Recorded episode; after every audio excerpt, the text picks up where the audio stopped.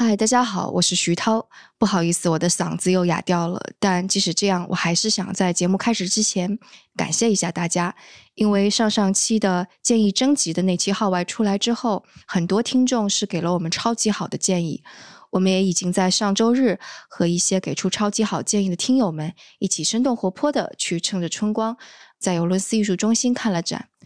但其实给我们建议的听众还非常的多，我们没有办法一一都一起看展，我还是非常感激的。所以在这里也感谢方正良、奚洛、Kingsbarking、关伟伟、L E T H E、Jessica、外星球的鱼、秦莹、冷豪城，还有一些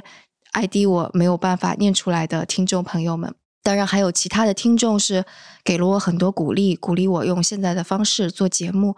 我想，就是因为你们不断的鼓励，我才会有把这档节目不断做下去的动力。我们也已经对这些建议都做了一些梳理，所以之后你们会看到声东击西不断的变化。这些变化就是因为有你们的很好的建议在后面，所以让我们一起来把这档节目做得越来越好，也越来越有价值。那就请大家收听今天的节目吧。大家好，欢迎收听《声东击西》，这是一档由一群驻美记者为您带来的播客，带你看不一样的世界。我是徐涛。那这几日，可能大家都对福岛核电站废水排入大海是否会破坏这个海洋生态是有非常大的关注。那今天。其实我们可能讲的会跟大海有关系，虽然不会是特别详细的去解释这个福岛究竟有没有危害，但是可能我们聊的话题就是说，我们海洋的生态其实已经到了一个非常值得大家去注意的一个生态，即使没有福岛这个事情发生的话，也依然值得注意。那我们请到的嘉宾是韩寒老师，韩老师你好。哎，你好，徐涛。对，这一位韩老师，就大家已经听出来了，就并不是赛车手和作家韩寒啊，他是呃海南公益组织治愈的创始人，而且他也同样的非常的特立独行，非常的理想主义，而且我觉得他做的很多事情是特别令我钦佩的，因为我觉得是对我们的后代，然后还有包括现在的很多人的命运，其实都是会有一些触动到的吧。对，那我们话题先拽回来哈，就是韩老师，你也是在关注现在的那个福岛的水的这个事儿是吧？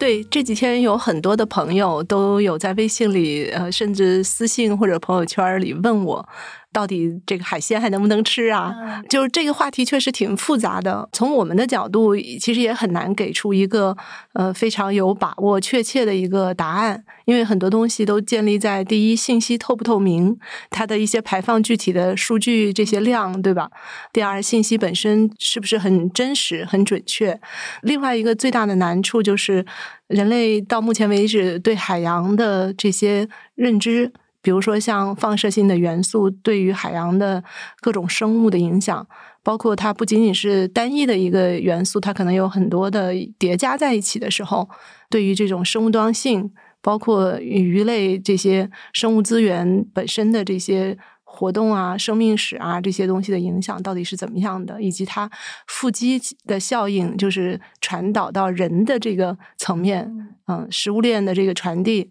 因为比如说小鱼小虾，它啊，我们也会把它们捕捞起来做成鱼粉，鱼粉鱼油会添加到我们喂鸡喂猪的这个饲料里头啊，所以它的这个影响还不仅仅是我们直接去吃鱼虾蟹贝这些东西。还有我们吃的这个就畜禽类的这些肉肉产品，都会多少要跟海洋有关的。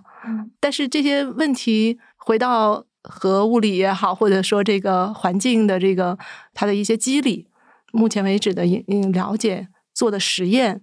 都还是很有限的。我觉得大家的担心是有道理的。现在就没有科学家好像真的去看说辐射对于整个海洋系统是什么样的。对，可能这方面也是因为要做这样的实验比较难，嗯，需要的时间周期、成本都比较高，包括对一些生命体的这种影响，都还是比较困难的。所以我们很多的专家们都只能说是给出一些大概的，怎么说呢？一些方向性上的一个评估吧。嗯，具体到多大的量级呀？我觉得都都挺难说有很直接的这个数数据支撑。对，其实就是我们会拿这个问题来问韩老师也是因为韩老师就是这么就十几年吧，其实是一直在关注海洋生态的事情。其实已经多多少少看到了，可能现代的科学或者是我们文明的进程给海洋造成的危害，往往是人类不可预知的，就是之前是没有发现的。就我们再说的微观一些吧，因为您观察的是海南那边的更多的情况，所以您是什么时候关注到就是海南可能沿海？呃，海洋的环境问题是一个非常大的问题。其实也就是大概十年前，我当时是在海南省环境科学研究院工作。其实最早我的工作的领域是在陆地生态系统。海南因为除了四周环海，我们海南的中部有这个热带雨林，嗯，对，嗯，它有这个很很典型的森林生态系统。然后当时我们环科院在做一个世界银行的生态补偿这个政策研究项目，但是因为那是一个国际合作性质的，所以我呢恰好就是在这个国际合作的部门，所以后来也就嗯接触到一些其他的，因为当时在国际上已经是开始比较关注海洋的这个。生态健康的议题了，嗯，所以就当时有机会的了解到一些国际组织，有一次他们有一个专家到海南来去考察罗非鱼养殖对环境的影响。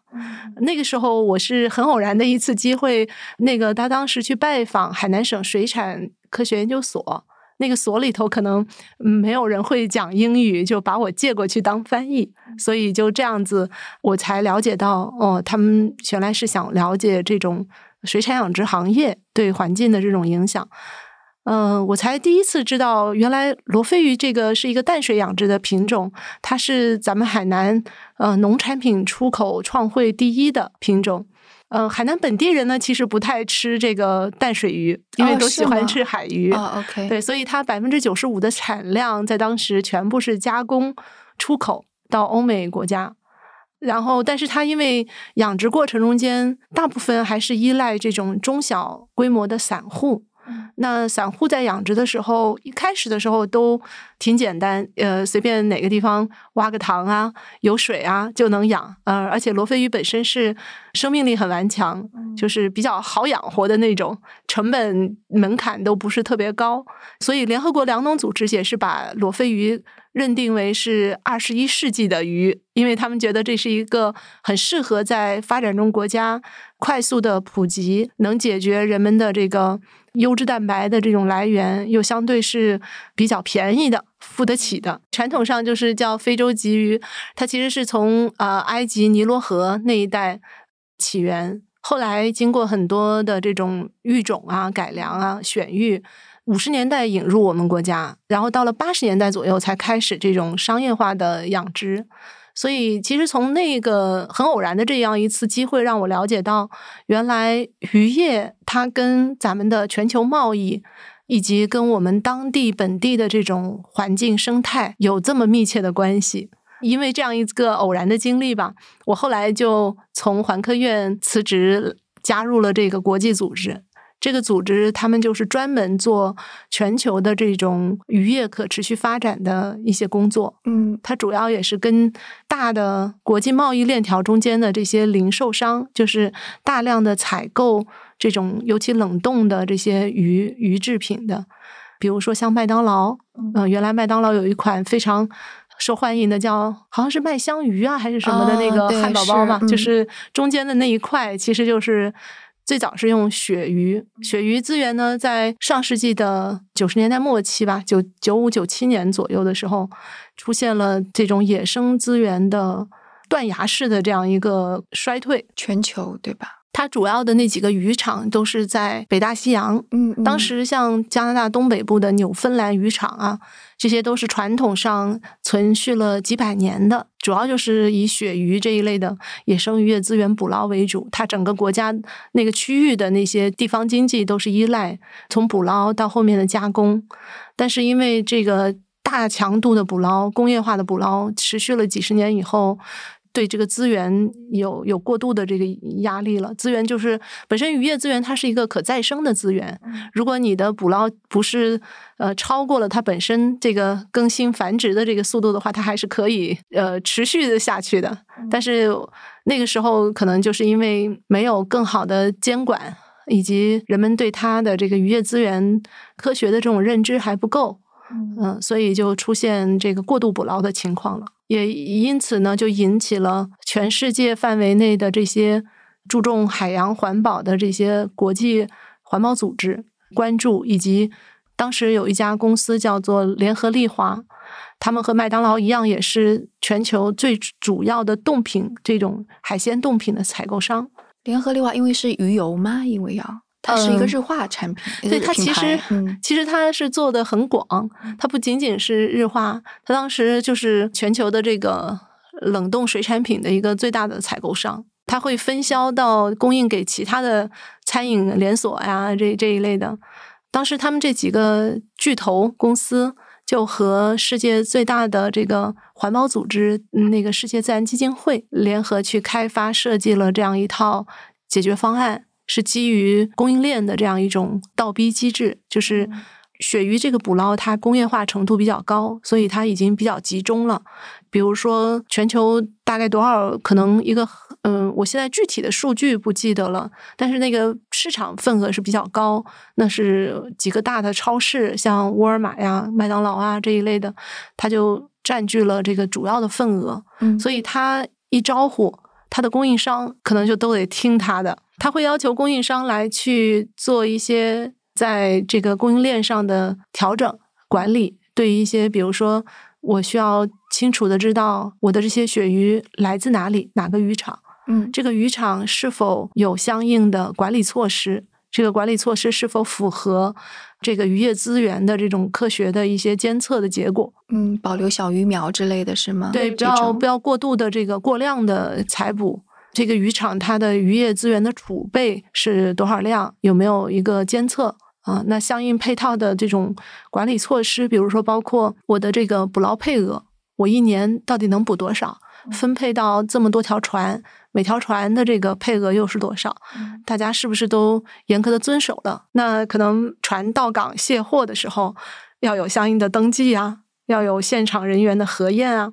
像类似这样的一系列的措施，是不是都到位？这样子慢慢大家就形成一套工作方法吧。演变成了一套认证体系，叫做 MSC，有一个蓝色的小标志，一条鱼的那种小标志。现在在我们一线城市很多这种高端的超市里头，也能看到这个带蓝色标志的这样的产品，就是叫做 MSC 认证的产品，水产品。嗯，它主要针对的就是这种野生的渔业资源加工成的这个水产品。关于鳕鱼，我还记得，就是这个也可能就跟我们 开头说的人类。对这个生态到底多脆弱，其实是不了解的。我看到的鳕鱼是，当时加拿大政府已经发现鳕鱼的捕捞量可能是在断崖式的下降，他们觉得也许我们就禁渔两年，应该就没问题，好像是这么说吧。然后，但是一直后来就只能够一直禁下去，因为数量就一直没有回复上来。是这个有一些影响，是可能造成了一些不可逆的影响。嗯，但是其实海洋自身的这样一个弹性。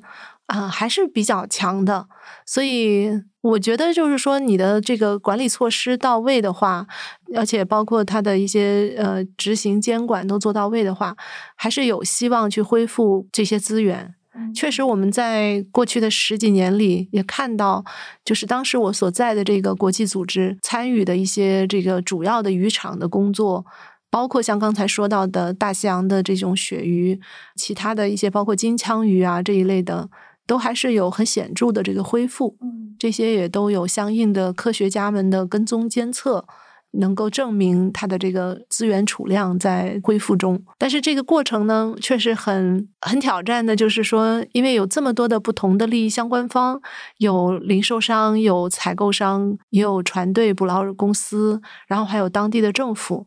最最容易被忽视的，可能就是渔民。他们因为本来是跟这个渔业资源打交道的最直接的这个人，但是呢，他们又可能在所有刚才我们提到的这一类的博弈的过程、制定规则的过程中间，往往是被边缘化，就是没有机会去表达他们的声音。我们刚刚说到的那套工作方法，当我把它用到我们海南的这个罗非鱼产业去想，也是一样，说通过国外的这种采购商、零售商来去倒逼我们生产端的这些，做出这种更有利于环境的一些一些改进措施。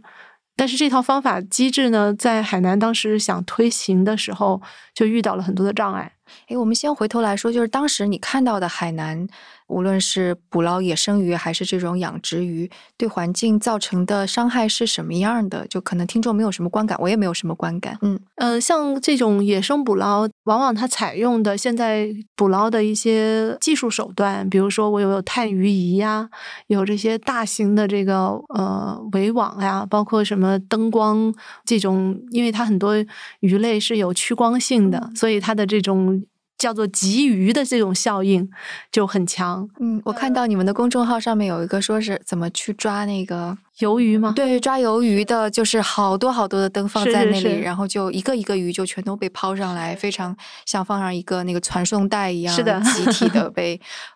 滑到鱼舱里边去。嗯，对，所以往往说技术是双刃剑。嗯，对啊，一方面它确实提高了效率，嗯，在早期的时候能帮助渔业生产者这个效率提高，生产效率提高，它能够有更好的收入。但是另一方面，如果你不能够有限度的去使用的话，你就会造成可能一年不如一年。就是渔民原来就是渔民出海，它会有一些规律，因为这些嗯鱼类它有自自己的生活史。某一个季节有所谓的鱼汛，汛期来了的时候啊，正好你出海，你就可以捕到很多。那后面渔民就会反映说：“哎呀，这个汛期越来越短，以前可以持续。”呃，好几个月。现在，比如说我们就是休渔期结结束开渔了以后，大家出去捞个两三天，好像就没有太多的这个鱼可捞了。通常开渔期是什么时候？海南？呃，八月十五号以后。啊，对，我们的现代国家的休渔是从五月一号到八月十五号，因为夏季是咱们大部分的鱼类，包括其他的虾蟹类也是类似的，就是它的一个产卵。繁殖高峰期，但是像这种情况，就是像我们海南的渔民，原来五六十年代都瞧不上的那些物种啊，就是他们觉得那那些些呢，比如说皮皮虾这个东西，以前其实大家是看不上眼的哦，是吗？嗯，有有以前的渔民就说这有啥好吃的呀？那海南的渔民喜欢捞什么呢？嗯，像马鲛鱼呀，马鲛鱼。我没吃过，对马鲛鱼，山东这边叫那个鲅鱼哦，鲅鱼，OK，对，我知道，嗯，是类似的一个品种，嗯，像海南马鲛鱼就一直是被视为比较上档次的，嗯，送礼啊，给老人吃啊，这给小孩吃啊，都大家比较喜欢的。那马鲛鱼的产量，我们有看到一些数据，确实是这几年减产很多了，然后渔民反映也是。这个汛期越来越短，然后捕捞到的这个尺寸越来越小哦，尺寸也会变小，本身也是等于它的那个还没有到它的成熟期，你就提早的把它捞上来了。因为渔民出海一趟，他总是想捞的多一点，不然他成本回不来嘛。如果这个本身海里头的鱼越来越少的话，他肯定想尽各种办法，然后网眼也就会越来越密，嗯那可能捞到的那个尺寸就越来越小。然后鱼呢，它也会为了适应它有时候这个这个环境的这种一种胁迫吧，就会鱼自己它也会变成就是性成熟提前，就它尺寸小的那个更早的成熟了啊。其实这对它的种群的这样一种影响可能并不太健康。所以像种种种的这些迹象，已经也有充分的科学研究了，是吗？这方面是有很多的渔业专家，他们有出海去做样本的采集。捞起来这些大大小小的这些鱼，然后去做它的生物学的研究。天呐，我就在想，因为就人类工业化其实也没有多长时间，怎么着也是一九零零年之后才才两百年不到的历史。是，所以你说那个大概捞了九十年之后，在一九九零年左右，那个鳕鱼开始断崖式的下降，其实也就差不多是工业化被发挥到这个程度。对对对。然后以及在这之后，鱼就已经。的种群开始发生变化了，我就觉得这真的是一个非常惊人的一个一个链条的关系。其实就是人为的活动对自然的影响还真是蛮大的。在海洋里头，我们也看到，就是说丝毫不不比陆地上来的缓慢，或者说来的那个是。当然，也有的朋友就说，如果野生的没有了，我们就吃养殖的。嗯，所以就来了罗非鱼，是吗？对，其实中国的养鱼的历史是非常长的，几千年的历史都有了。这个文献里头的这种资料可以追溯到那个范蠡。OK，春秋战国时候的，对他好像有关于这些养鱼，我我一下记不起来，反正他当时就有阐述这个养鱼的这样一些一些经验，有几百年历史的这个像桑基鱼塘，嗯，只是说西方可能发展这个养殖会其实比我们更晚，但是呢，他们也是工业化程度会更快。嗯，所以他们的养殖更多的是七十年代才开始的，嗯，但他们差不多也是野生资源，对对对，有点开始耗竭的时候就开始，嗯，没错。然后呃，养殖这一块儿，其实它的很多环境的这种风险也是一样，比如说养殖的密度越来越高。那对于水水环境的污染，就是因为它鱼要吃吃了要排泄，那它排出来的这些东西其实都富含营养物质，像氮呐、磷啊这些元素。如果超出了这个水体自己净化循环的这种能力的话，它就会造成富营养化，就会有很多赤潮啊这种藻类的爆发，失去平衡。那另外养鱼的过程中间，那个密度一高呢，就像人都挤在一个小房间里，你也容易生病。一生病，人们难免就会要用药。那一用药的话，这个有药残、药物残留。那也会到了水环境或者它的那个底泥环境中间，包括还有就是鱼养殖会依赖这个饲料，像我们刚才也提到，饲料里头的一个很重要的成分就是鱼粉、鱼油。这个鱼粉、鱼油也是来自于野生的渔业资源。饲料里为什么要有鱼粉、鱼油？是因为有一些本身就是一个捕食类的鱼，它们不吃草是吗？对，像三文鱼、石斑鱼这种都是属于肉食性的鱼类，所以它需要这个动物蛋白。这个动物蛋白的来源，鱼粉、鱼油是最优质的来源。如果要是没有的话，就是像添加那种鸡骨粉啊、什么牛骨粉啊这一类的东西。那还有植物蛋白的是大豆、豆粕这一些东西。所以它主要是从从这个动物吸收的这个营养需求的考虑，就像咱们婴儿吃配方奶粉。你这里头必要的一些元素，OK，嗯嗯嗯。但是你刚刚说那个鱼油、鱼粉，其实还是来自于野生，还是来自于野生资源。对，所以其实这个他们是有息息相关的。刚才说到的一个是野生的捕捞，一个是人工的养殖，都有呃各种对环境的压力。嗯，所以其实是这几十年整个全球的这个水产行业。都会越来越重视这些问题对行业的可持续发展带来的挑战。嗯，所以像那个说到呃养殖这方面，那海南这边可能对环境的污染会表现在什么什么方面？到多严重呢？嗯，像我们海南除了刚才说到的罗非鱼的养殖是比较大的一个量，其他的还有几个比较有代表性的品种，像南美白对虾。就我们一般吃的那个，呃，像冷冻的虾仁儿啊，什么这些啊。那另外还有像石斑鱼，也是，呃，尤其南方一带的朋友可能在餐馆里头经常都会点的。嗯，那这些他们在养殖的时候都会共同的一些问题，就是它有限的空间里头，现在为了追求这样一个产量，呃，追求这个利润，它都会。提高它的养殖密度，养殖密度一提高，就会出现刚才说的，你投喂的饲料超出了这个环境的承载力，造成周边的向向外，因为你要换水，你就会排水。首先把池塘里头的这个废水要排出来的话，那对外在的这个水体，就是什么蓝藻爆发、赤潮爆发之类的，对对对，包括它可能对你沿海的这些像红树林啊、滨海的湿地啊，这些都会有影响。哦，对，我看到说那个红树林，就海南的红树林也是非常重要的那个一个生态，需要保存下来，里边有很多的物种，是的，非常依赖于是红树林，很多时候都是在那个河口区域，它是这种。淡水和咸水交汇的一些地方嘛，其实是生物多样性特别高的、很珍惜的这个生境，但是往往这些地方也会是人类聚居的地方，所以就会造成我们的一些人类的生产活动不可避免的就就会对这些生境会产生干扰。然后就是像刚才提到的，嗯，还有一点呢，本身罗非鱼是一个外来物种，其实因为是从埃及那边引进来的嘛。对，就是为了弥补鳕鱼不足的 问题，是吧？当时呃，确实也是像麦当劳，他当时就是看到鳕鱼的这种野生资源的供应会有潜在的呃受限，所以就想寻找替代的产品。他就觉得，哎，罗非鱼是一个不错的选择，因为呃，它最大的优势就是浑身没有什么刺儿。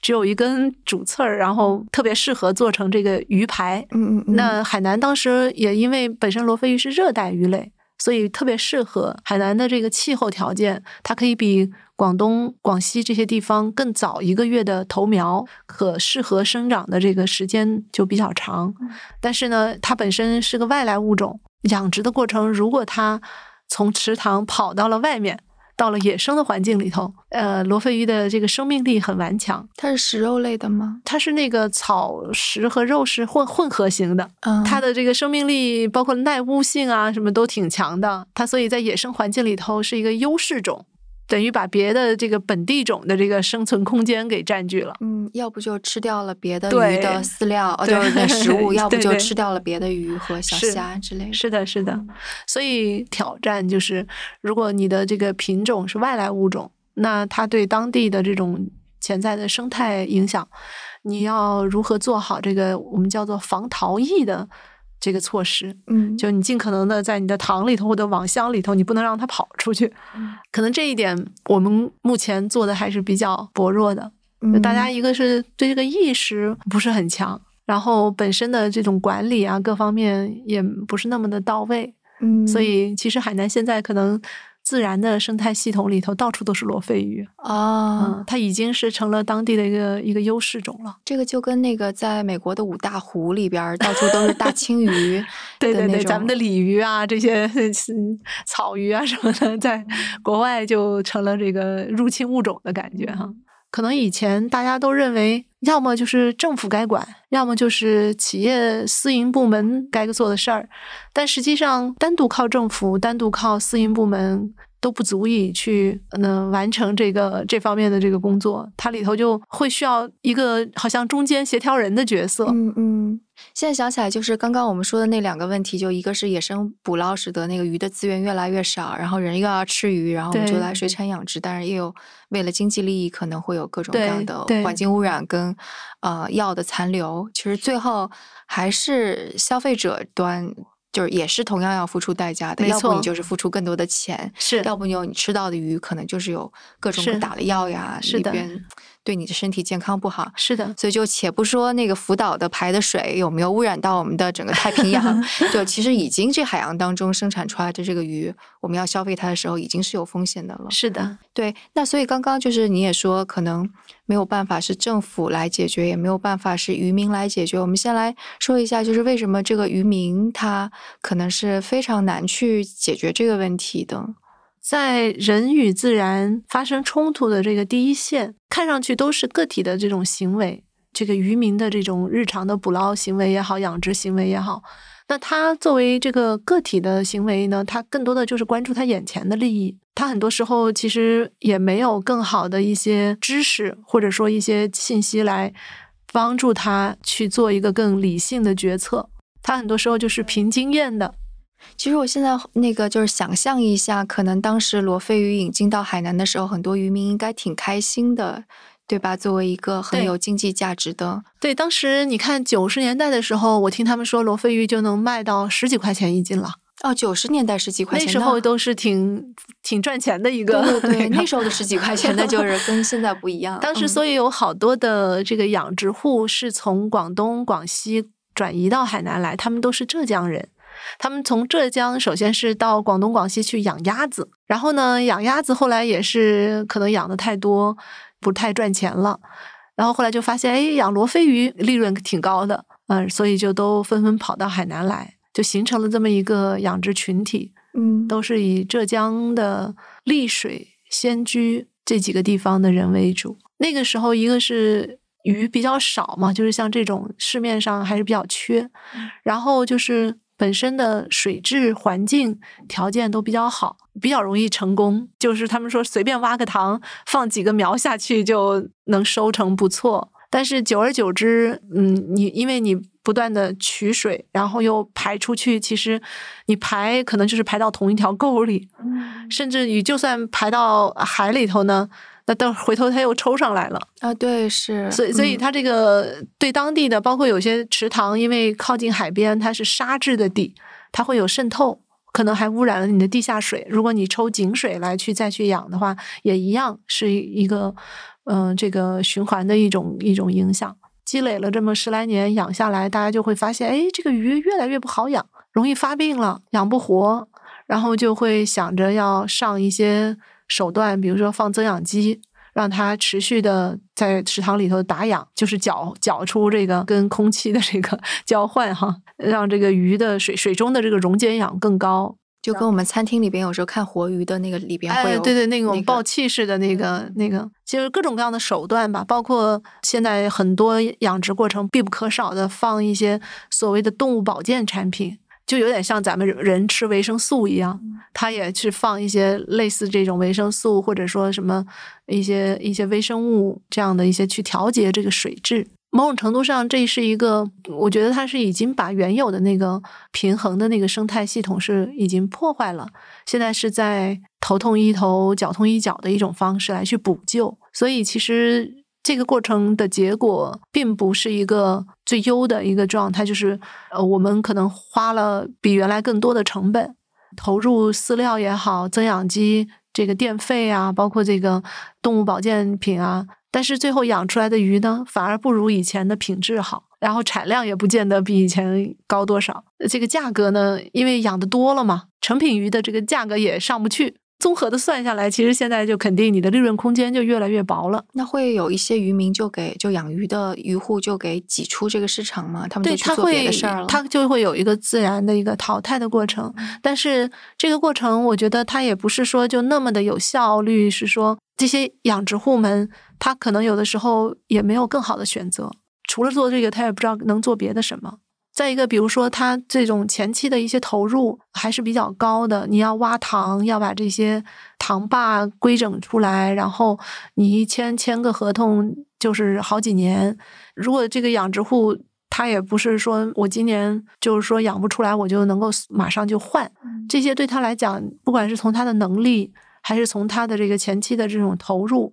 呃，某种程度上也也是相当于把它困在了这个对场景里头。对，所以我们说，就是当我们说看不见的手可以调节的时候，是一个非常理想的、非常抽象的东西。是，但具体到个人的话，就是就是你的命运被它左右了。尤其农业传统的这种，我觉得第一产业还是跟这个咱们所谓的老天爷看天吃饭嘛。所以很多时候你的这个周期性很长，要调转这个龙头的时候，其实也很慢。所以你好多东西可能你换了一种方式，可是首先更换这个方式的这个成本就很高，然后你在换这个方式的过程也比较长，看到那个结果也需要时间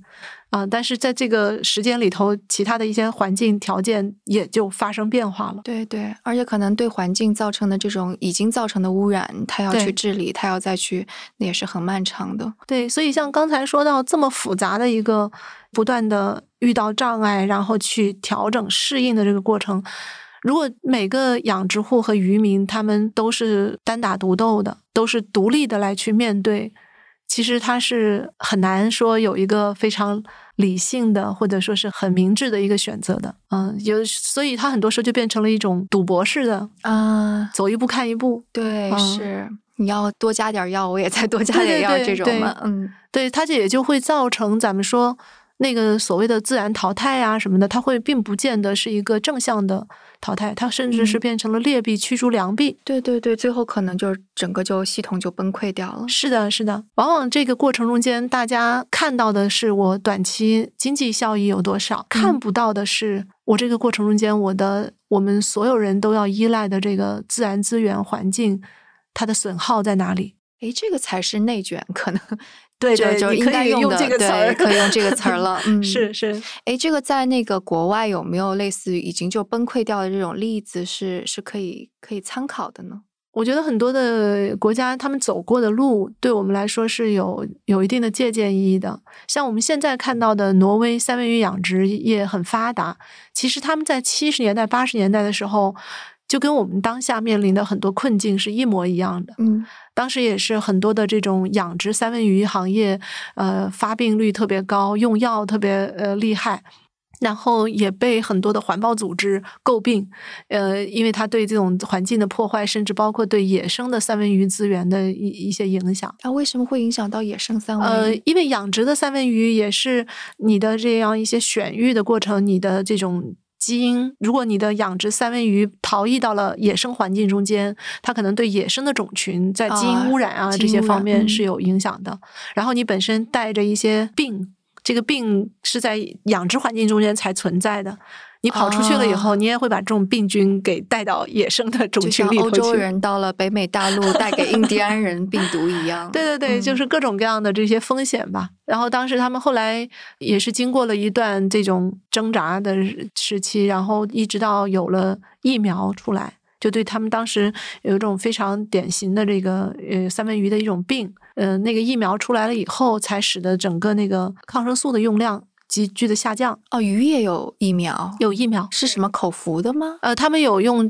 针哦，鱼也要打针，有有打针的，也有口服的。OK，有也有那种浸泡，像什么药浴那种感觉。对，OK，包括还有像丹麦，以前他们这些欧洲国家很多都都是水产养殖，经历过那个高排放、高污染的那那种时时期，后来也是政府出手。像比如说挪威，他们很多这个企业就聚在一起，大佬们痛定思痛，觉得要一起来去采取一些措施，比如说树立一些行业的规范，加强这个行业内部的这种自律、相互的监督，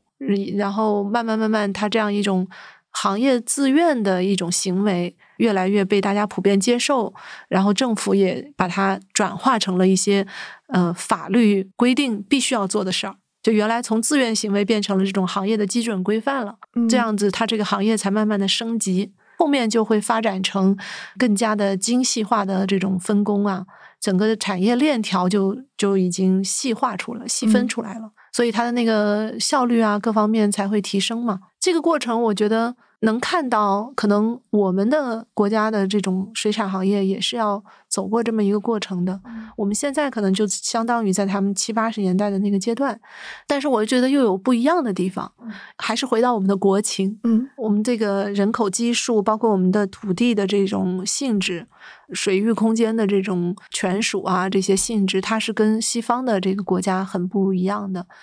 然后我们还有一个跟他们不太一样的，就是本身我们的消费习惯。我们中国有常吃的这个水产品就有两三百种，我们是可以说中国人是很杂食性的。哦，对，是在美国的时候能够买到的鱼特别少，特别少，就那么十几二十种啊，有那么多吗？我都觉得就那么，我一只手可以数数得过来。我也不知道为什么，就是没有仔细深究过。而且他们不吃那个淡水鱼，他们吃的都是海鱼，感觉。呃，也有吃淡水鱼的，在东欧、中欧的国家，他们也有。呃，而且他们原来都不吃养殖的，都是只吃野生的。就是他们把环境给，对，你看这这个链条嘛，他们只吃野生的，结果就就把野生的鳕鱼给吃没了，然后他们就要只能够养罗非鱼在海南，然后所以才有了你现在必须要做的一些事业。嗯，是有有这么一个很有意思，就是说一环扣一环，大家这个就我觉得这个还跟就之前我们聊过的其他生态话题不太一样的是，这个特别体现了全球化之后带给来的就是地方会出现的环境问题，它是跟全球化的。是紧密相关的。最早把我吸引到这个事儿上来，我觉得就是因为它很有意思，是这种全球化贸易里头很活跃的、很动态的这么一个行业。但是呢，它又非常的依赖本地化的这些资源。对，啊，所以它的解决方案又必须要本地性。我我后来之所以会创立智鱼，就是因为在那个国际组织做了这么久以后，越来越看到说这个行业里头的这个解决方案确实需要这么一个相对中立的、独立的这么一个组织。呃，能够把大家不同各个利益相关方的诉求整合起来去做一个翻译，然后找到大家的一个共同的这个平衡点。但是如果我仅仅是站在西方的这样一个呃思路来看的话，有的时候就。呃，有点难免站着说话不腰疼的感觉。呃，西方的思路是不是就是说你必须达到这个标准？你不达到这个标准的话，我们就不用你的这个鱼。对对对对，一可能他们就更多的是站在这个贸易链条的终端，甚至有的时候以此为要求来设置这个门槛。虽然出发点也是为了环境和可持续，但是他可能不太会去设身处地的来去考虑你实际需要的这个投入。我后来就还是觉得，我们真正要解决生产端的问题的话，其实是需要大家更多的去了解生产端到底发生了什么，大家为什么会有现在这些困难，那个核心的那个那个卡是卡在了哪里？核心的卡是卡在哪里？是因为 赚的少是吗？所以其实这个里头就会牵扯到，我们说可持续性其实是有三个层面，一个叫。环境可持续、经济可持续和社会可持续，那这里头到底谁先谁后呢？啊，对，是。其实这个话题我觉得很难有一个标准答案。对，是不是在西方立场上，可能他是把环境可持续放在了第一位，但是没有考虑下面的经济可持续。哎，我们先来解释一下吧。环境可持续可能比较容易了解，就是对环境是友好的，对对，不会破坏。对，经济可持续是讲里边就是做这个产业的收益啊这些，他能够活得好好的，他能赚钱。那社会可持续呢？社会可持续里头包括这些利益相关方，就要像这些渔民、养殖户哈，那他的一些社会地位是不是？比如说他能够在这个咱们说的这些捕捞的配额分配的时候，他是不是有一定的话语权？嗯，有一定的表决权？你是不是给到他机会，让他表达他自己的意见？我们看到，比如说。呃，虽然渔民好像在中国也还蛮赚钱的，但是其实他，比如说他没有那个农业的这个户口，在早期，因为是属于特殊的这样一个，它既不属于农业户口，也不属于这个城镇居民这一块的。那他们的户口是什么呢？它是渔业户口的，它是一个单独的一个类。嗯，后边才慢慢的有些地方把它吸纳成了农业户口。所以他得到的那个权利会比农业户口还少他最大的问题就是他没有地啊，他没有就是土地所呃使用权。对他很多渔村就是村集体的那点地很有限，他没有自己家的这个，比如说顶多有一点宅基地。换句话说，如果他不能打鱼了，他靠什么活？我们农民其实还多多少少家里是有个一亩三分地嘛，嗯嗯，我可以种点东西啊什么的，至少是土地的使用权是有的。对对对。但是，一般渔渔村本身所在的这个沿海的这种土地，它的土壤肥力各方面就不是那么好，包括他们自己本身对于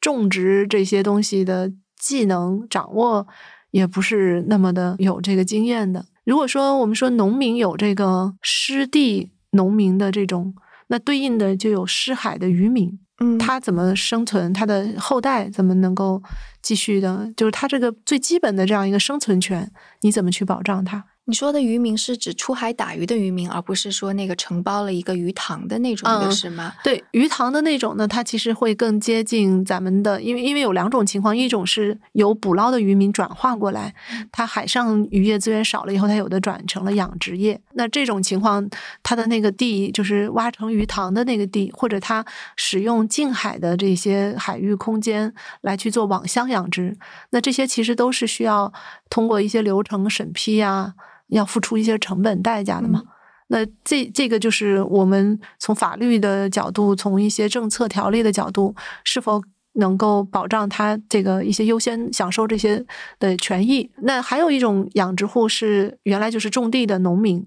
他也是把可能原有自己的地，或者是承包了一些集体的地来去做这个鱼塘，那那种可能就没有刚才我说的这个，呃，因为他本身就是农民，对，他是有那个土地的使用权的，对对对。然后包括他们这一部分人，最早的时候享受不了那个给农民的那些最低的一些社会保险，他怎么来去界定他的这个退休啊？以后的这些呃，这个养老保障在哪里？这这些部分都是缺失的。最早的时候，所以其实像浙江省，它就会，嗯，因为当时浙江的一些这个地方经济条实力比较好，所以他们也是花了很大的力气来去把这一部分的政策的空白填补上。对，我们都已经说中国的农民之前的社会保障特别差了，所以还有比农民更差的。对对，就是从八十年代，渔业是最早放开集体经济的这个，就是去做市场经济的这种尝试，所以一开始渔民的日子是很好过的。他们是可以说最早富起来的那一波人，但是当他的资源衰退的时候，嗯，他就是生活就没有，至少跟以前比的话，就没有那么好过了。还有就是他老龄化了这一部分的人口，他就面临着他的养老的问题。这些刚才说到的这种政策上的一些空白，就暴露出来了。所以感觉就是，如果说到环境问题的话，其实他们是直接的环境恶化的受害者，然后但同时他们又是环境恶化的。对，它是造成这一部分的一个，对，是是很直接的这样一个这个双重的身份吧。但这个也不是他们想的，是我们消费者在后面特别爱吃鱼，然后什么冷链又特别的，就是什么各种各样的运输又发达了之后，鱼可以运到全球各地，所以才使得供应端会更多。对，就是嗯，像你刚才说到的，其实这个问题的造成，我觉得是大家都有份儿，但是往往可能。我们过去和现有的一些解决手段，大家可能比较容易说怪罪于，或者说推责任给到某一方，大家会觉得，哎呀，都是渔民太贪婪了，不负责任，钻空子，或者说企业也太短视了。其实你很难说，只是把这个怪罪于某一方的。实际上，我们每个人口腹之欲嘛，都会推波助澜。所以，其实这一方面，我觉得就是特别需要。当我们真正想去解决这一个问题的时候，很需要一种系统性的思维，去把方方面面的东西都理清楚，然后尝试着去寻找到大家能够共同接受的那个，就是找那个最大化的那个公约数吧。那现在在刚刚说的那几方当中，有哪些方就已经开始做出了一些变化？我们最近刚刚在跟保险公司合作。开发试点成功了一个养殖保险产品，就是面向这些刚才说到的像罗非鱼的这些养殖户。以以往呢，就是大家都会觉得，首先是觉得这个刚才我们说到的很多的这种问题，如果是从个体他怎么样来去减少这些环境的这种危害的话，他其实是需要提升自己的这种管理水平。但是这个东西要从哪些具体的细节来去入手呢？比如说，我每天养鱼，我投喂这么多饲料，我到底喂了多少？它可能产生的环境影响是多少？其实我我作为一个普通的养殖户，我是说不清楚的。反过来，这个风险到底有多大？从保险公司的角度，他是不敢给你担保，他也很很难去衡量。其实就会造成，就是一个变成了大家好像都说不清道不明。那么我们就实际上就像你刚刚说这种内卷，在原地打转转。那现在我们通过跟保险公司的合作，包括政府的一部分支持。我们因为对这个行业比较了解，对渔民养殖户的这种习惯，他们的这些日常的行为也比较了解，我们就去梳理出来他的哪些关键动作，比如说他的呃日常的这种投喂记录，他在投苗的时候，他去买的是什么条件、什么品质的苗，能够更大程度的保障他后面养的过程中的风险最小。那像这样的一些要素，我们梳理出来了以后。在设计这个保险产品的时候，就考虑进去。这样子的话呢，保险公司提供的这个保障，让养殖户能够放心大胆的去养这个鱼。嗯，他也付出一点点的这个成本，但是他有一个保险对他有这些要求，他也会更注重这个过程中间的这些管理的细节，就是相当于慢慢的去培养了他自己做精细化管理的这样一个习惯吧。嗯，那同时从保险公司的角度。他会发现这是一个其实挺大的市场，在尤其这样的保险一般也是有政策的这个支持的，就是政府会补贴一部分。嗯，那在这种情况下，保险公司以前最担心的就是怕自己赔的太多。那我们的设计这些产品的时候，考虑到的一些细节，帮他去做好定损啊，帮他去做好这个前面的筛选，这些投保的时候的这些呃客户们的这些条件。他就能更好的管理他本身的这个赔付的这个风险了。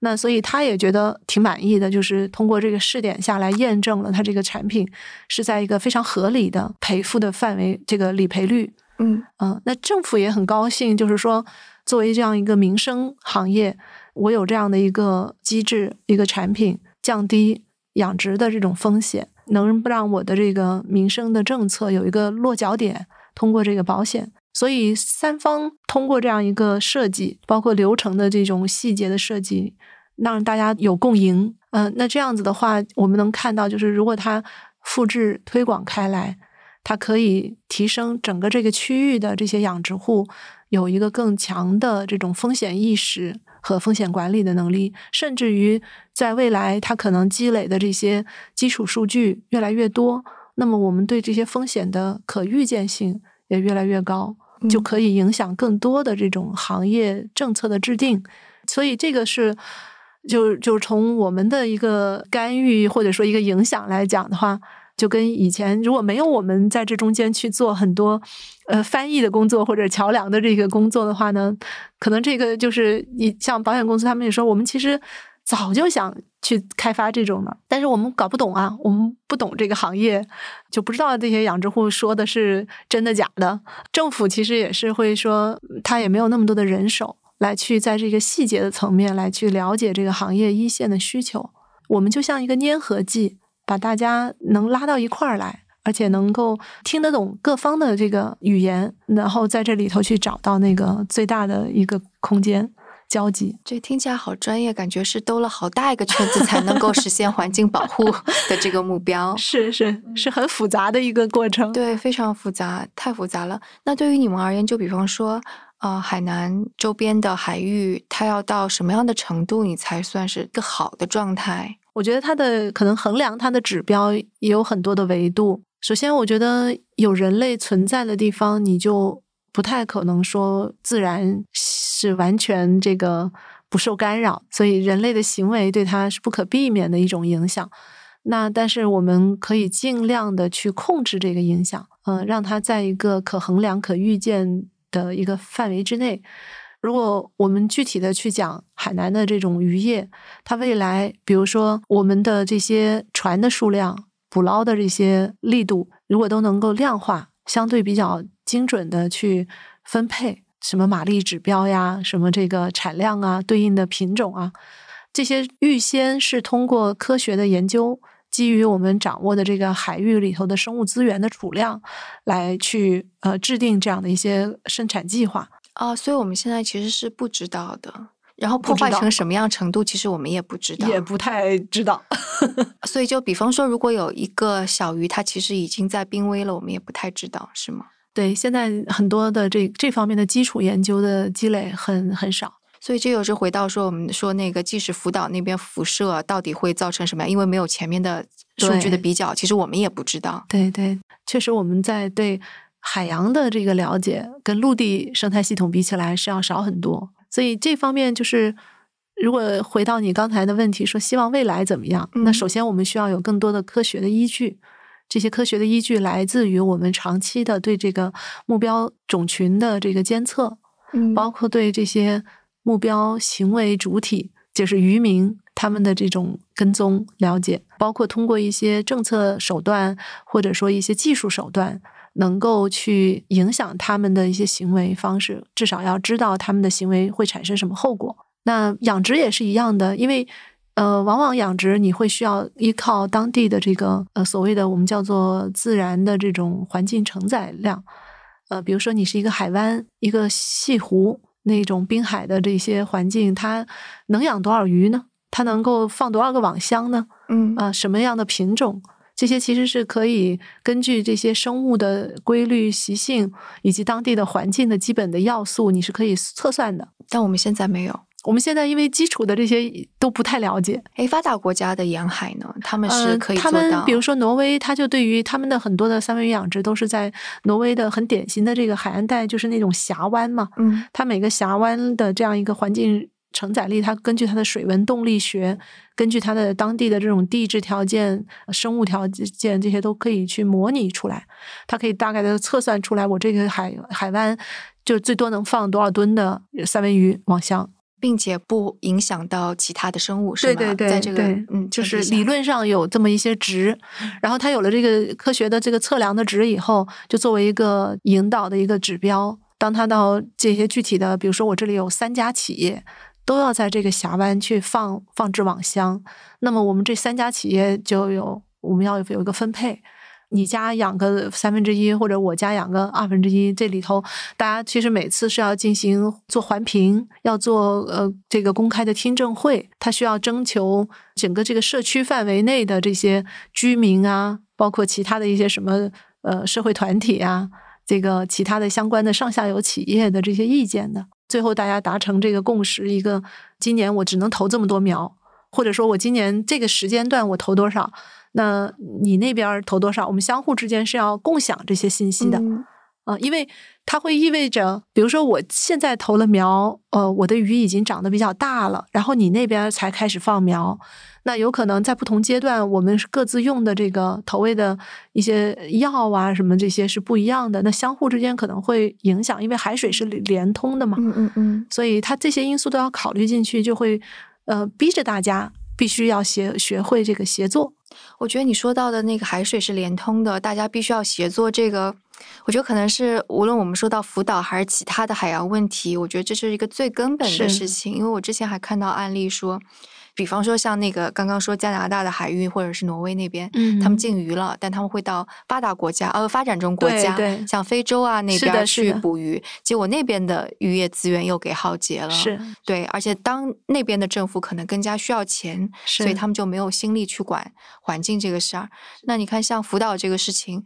它排就直接排到海里。带有核辐射，它就可以散播到各个地方。是的，然后包括我们刚刚说，可能沿海有一些药啊什么，它可能影响到的是，就是在那个洋流回流的时候，影响到小的微生物，它可能真的就影响到了大洋彼岸的另外一种生物。所以这个可能真的跟陆地的面临的情况还真的非常的不一样。对这个连通性，我觉得是海洋一个非常大的特点。嗯，渔民有一句话叫做：“呃，水是流的，鱼是游的，海上的渔民是自由的。”啊，它的这种边界意识其实是相对会淡化。它跟陆地的我们说森林、田野，很多的时候它的边界是比较清晰的。但是在海洋里头，其实这其实就某种程度上决定了我们的很多的这种方法论。从陆地迁移到海洋的时候，可能不见得完全能照搬。对，像可能在陆地上，一个国家它能够决定说我要保护，我就把它划分为保护区了。对对对。但海洋这个地方，你怎么去？你可能就要很多国家一起去保护。其实，所以我觉得这也是海洋特别有意思的地方，就很多未知的，但它也是很典型的反映了人与自然的这样一个冲突。那你们会跟其他的就是其他国家的一些公益组织去探讨到底怎么通力合作呀之类的事儿，就包括比方说公海可能也有这样的问题，嗯，那这个要怎么去解决呢？嗯，现在中国在公海上面的这种远洋渔业也是越来越，一方面国家很重视，呃，也也某种程度上是作为一种缓解我们近海这个渔业资源压力的一种出路吧。而且另一方面，因为中国的这个在国际社会的这种地位影响力越来越大，我们的这些国际同行们也会非常的关注中国在公海上的这些捕捞行为。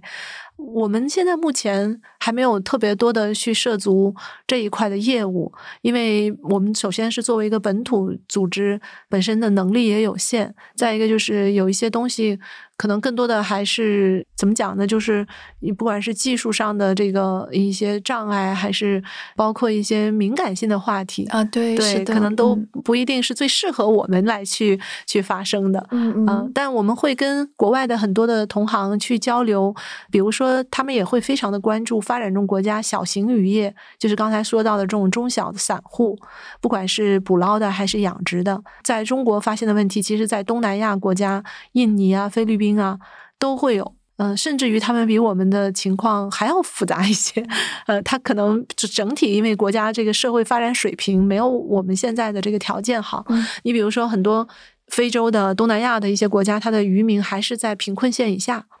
而中国的渔民大部分其实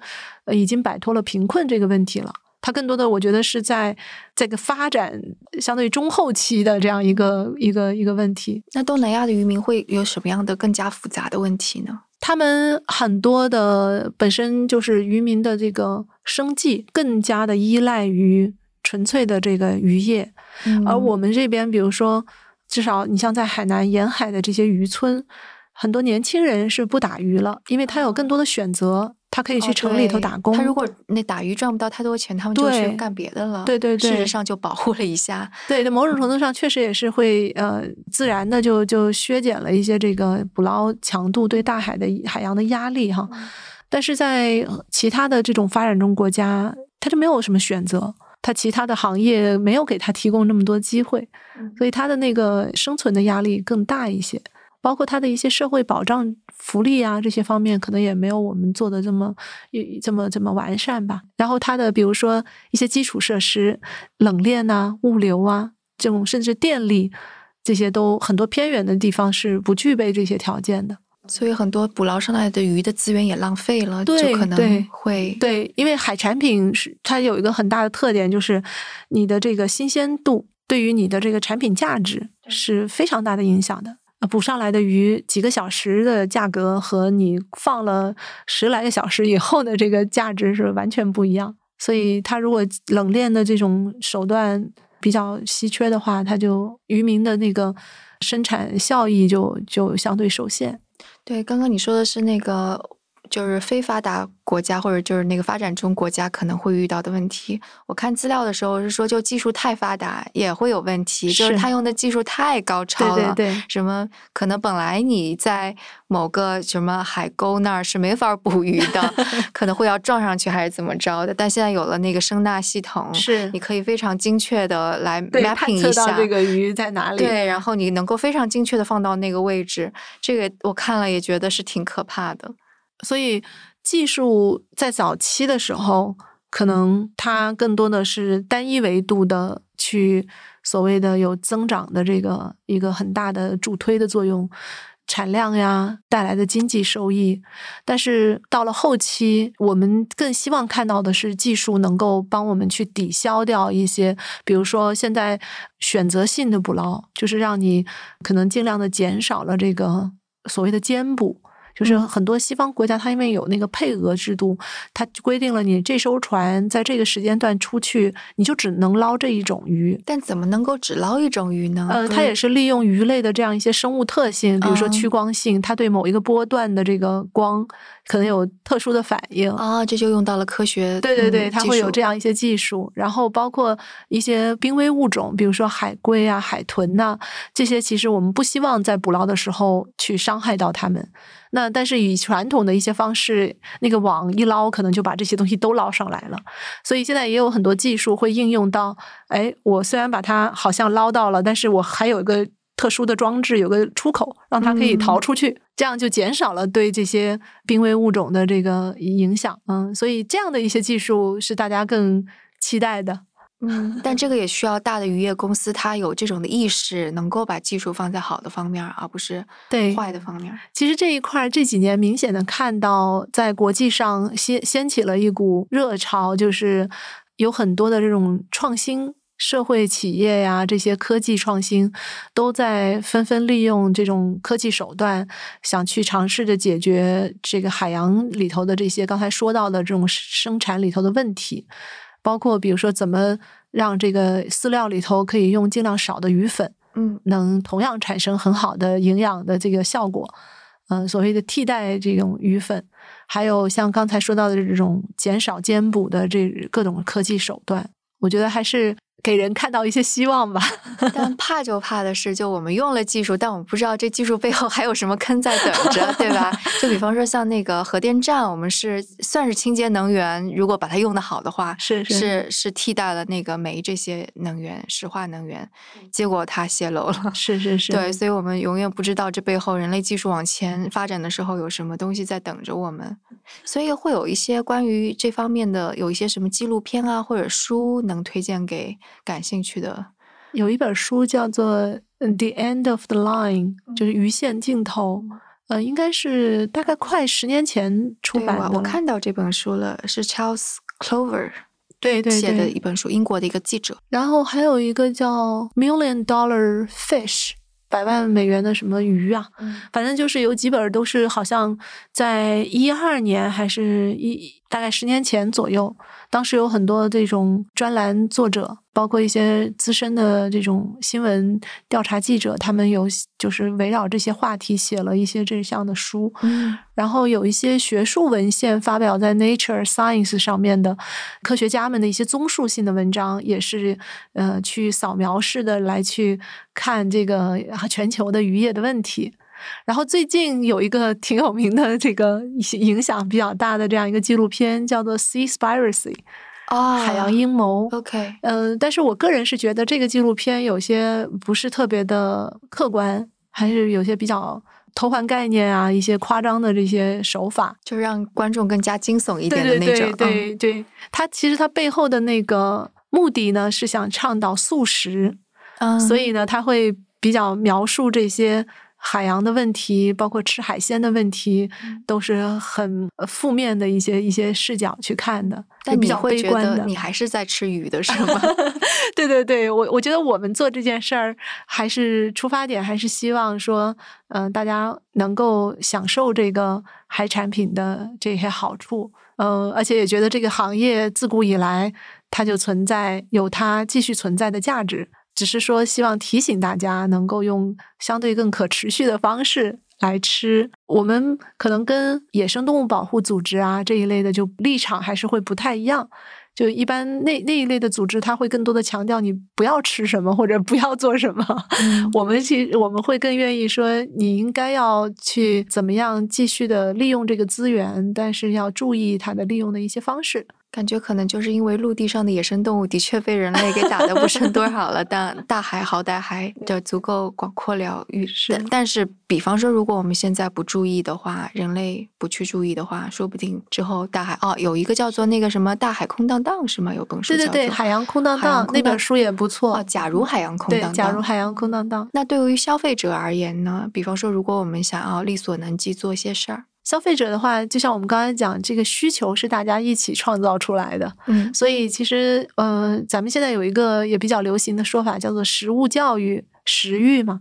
有一个厨师写的一本书，叫做《第三餐盘》，嗯它其实就是通过食材呀、这个饮食的文化呀这些角度，想去影响咱们这些消费者，让大家能够吃得更明白，吃得更健康。也就是说，我们要有选择的来去吃。以前大家可能就是会盲目的去呃挑，觉得越贵的东西越好，或者说是一些稀奇古怪的一些这个山珍海味，嗯觉得是很很那个值得一试的。但实际上，这些背后可能就是很多是不环保的。对对对，就像不要吃蝙蝠汤那种。对对对嗯所以涉及到鱼呢，鱼的话，像我们最近正在做一个倡导活动，叫做“守护幼鱼”。嗯因为马上五月一号就是咱们的休渔期要来了，那就像刚才说，为什么在选择这个时间段休渔，是因为大部分的鱼类在这个夏季的时候，它是一个产卵期，就是很多鱼